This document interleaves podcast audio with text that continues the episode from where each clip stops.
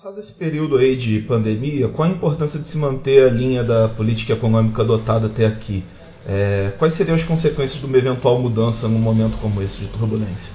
Eu acredito que é muito importante manter uh, a agenda de reformas pré-Covid, né, no cenário pós-Covid.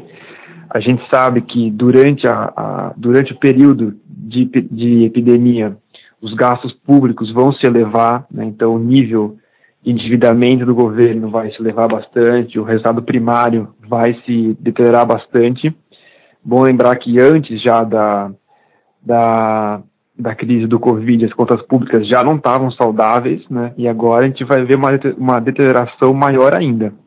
Então é muito importante que pós a contenção do vírus, quando as coisas começarem a voltar à normalidade, o governo retome uma agenda de reformas fiscais, de ajuste fiscal o custo de não fazê-lo é o custo do, do, do, Estado brasileiro passar por uma crise de insolvência, com elevação das taxas de juros, retorno da recessão, uh, que é uma coisa que obviamente ninguém quer. Então, acho que é importante, nesse momento de pandemia, uma elevação de gastos públicos, existe um consenso no, que isso precisa ser feito, mas pós-pandemia é preciso retomar uma agenda de ajuste das contas públicas. Como preservar né, é, uma medida aí, que algumas medidas que estimulem a, a, retomada da economia, mas evitando o intervencionismo do, do Estado? Nesse contexto de crise, é natural que nós vamos ter o Estado crescendo, o Estado intervindo mais, o Estado gastando mais. Né? Agora, não precisam ser, ser adotadas políticas altamente intervencionistas, como controle de preços, eh, estatização de setores da economia, como você vê alguns setores ocasionalmente defendendo. Eu acho que é necessário políticas prudentes, né? são necessárias políticas prudentes de elevação do gasto público de modo temporário, ou seja, para combater a crise do Covid. Né? Não podemos cair na, no erro de criar, uh, durante essa crise, despesas permanentes, despesas que, que vão uh, ainda pesar no orçamento depois que a crise passar. Né? Nós tivemos recentemente uma legislação sendo aprovada, por exemplo, no Congresso, que amplia o BPC, né, que é uma coisa muito ruim, porque você vai, você vai criar despesa permanente não relacionada ao combate ao Covid-19. Então, é importante sim uma maior intervenção do Estado durante a crise, uma elevação de gastos públicos, de modo racional, de modo equilibrado, e como a gente já discutiu, depois que a, a crise passar, retomar a agenda de reformas estruturais aí, de ganho de produtividade, inclusive de redução também do escopo do Estado.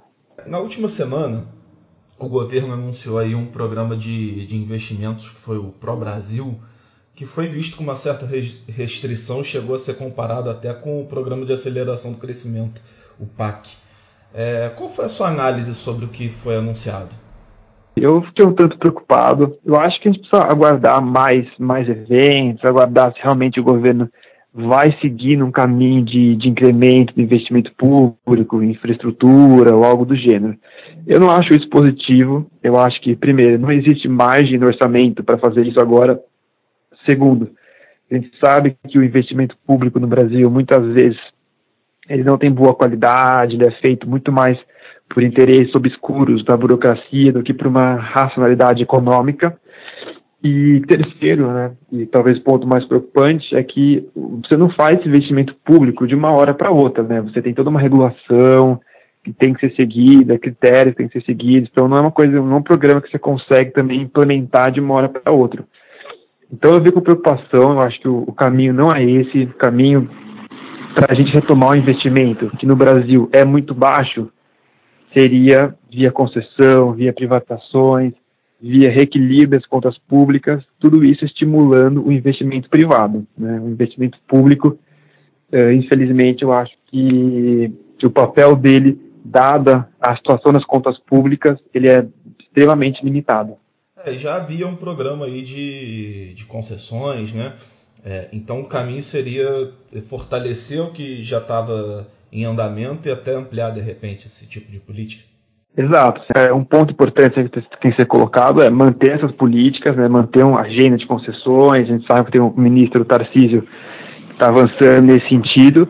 Agora, é também preciso equilíbrio fiscal, é preciso segurança jurídica, exatamente para o investimento privado poder florescer. A gente sabe que sem isso, os investidores ficam bastante reticentes em, em investir mais.